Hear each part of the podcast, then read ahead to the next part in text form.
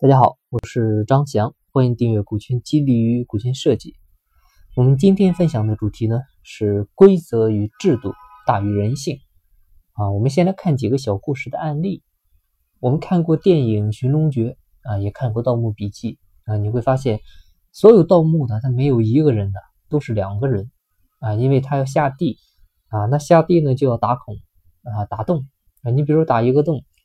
那其中一个人下去去取金银珠宝，那另一个人呢就在上面啊，负责用绳子把宝贝给系上来啊。但一开始呢，经常是发生这个拉绳的人啊，也就是外面的人啊，见财起意啊，抛弃下面的同伙自己跑了啊。所以后来呢，就演变为盗墓团伙啊，以父子兄弟居多，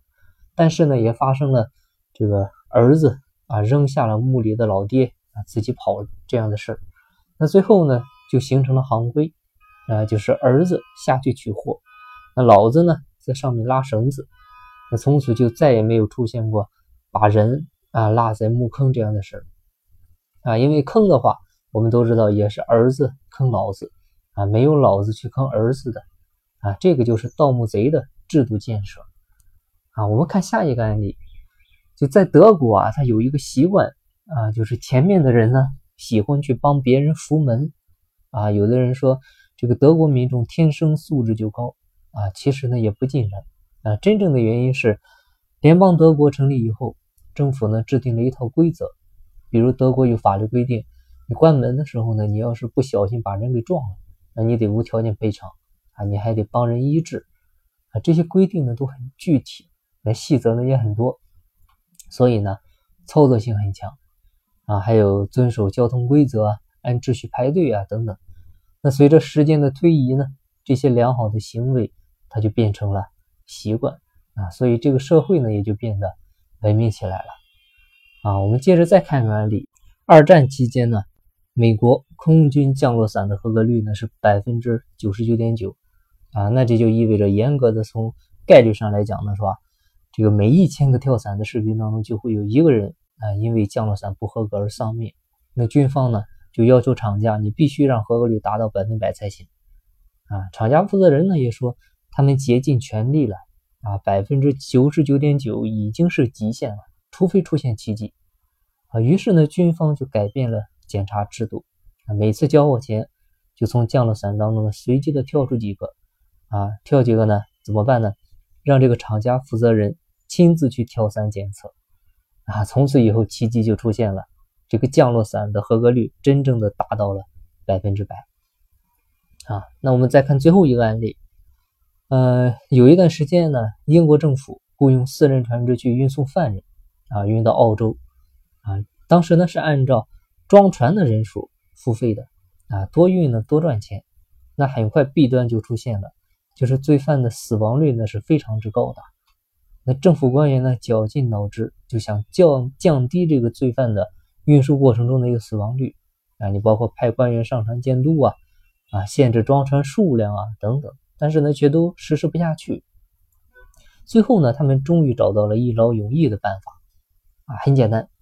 啊，就是将这个付款方式呢变换了一下啊，由根据上船的人数付费，改为根据下船的人数付费。那船东呢？他只有将人活着送达目的地澳洲，他才能赚到运送的费用。啊，这个新政策一出炉呢，罪犯的死亡率是立竿见影的降到了只有百分之一左右。啊，那后来呢，船东为了提高这个生存率，甚至还在船上配备了医生。所以呢，通过这么多的案例啊，你会发现，其实无论在一个企业还是在一个社会里，好的制度呢，能让坏人。干不了坏事，但是不好的制度则会让好人变坏啊！我们没必要非要讨论啊人性本善还是性本恶啊！合理的组织制度必然是授权与监督同时存在的，既相信你的能力，又怀疑你的本性，这个很正常。但是呢，我要用制度来激发你性格当中天使的一面，同时呢，还要用制度来威慑你恶魔的一面。啊，因为人的欲望是无限的，啊，本性的好坏呢，它也会随时变化，啊，只有在明晰了名分之下的责权利，啊，你再有一套组织制度去监督，这样才能人尽其能啊，这样才会有一个啊和谐的环境啊。人性当中有光辉的一面，也有阴暗的一面啊。有句话说得好，不背叛啊，只是因为背叛的筹码不够大啊。当这种利诱大到一定程度，那人性阴暗的一面呢，一定会被诱发。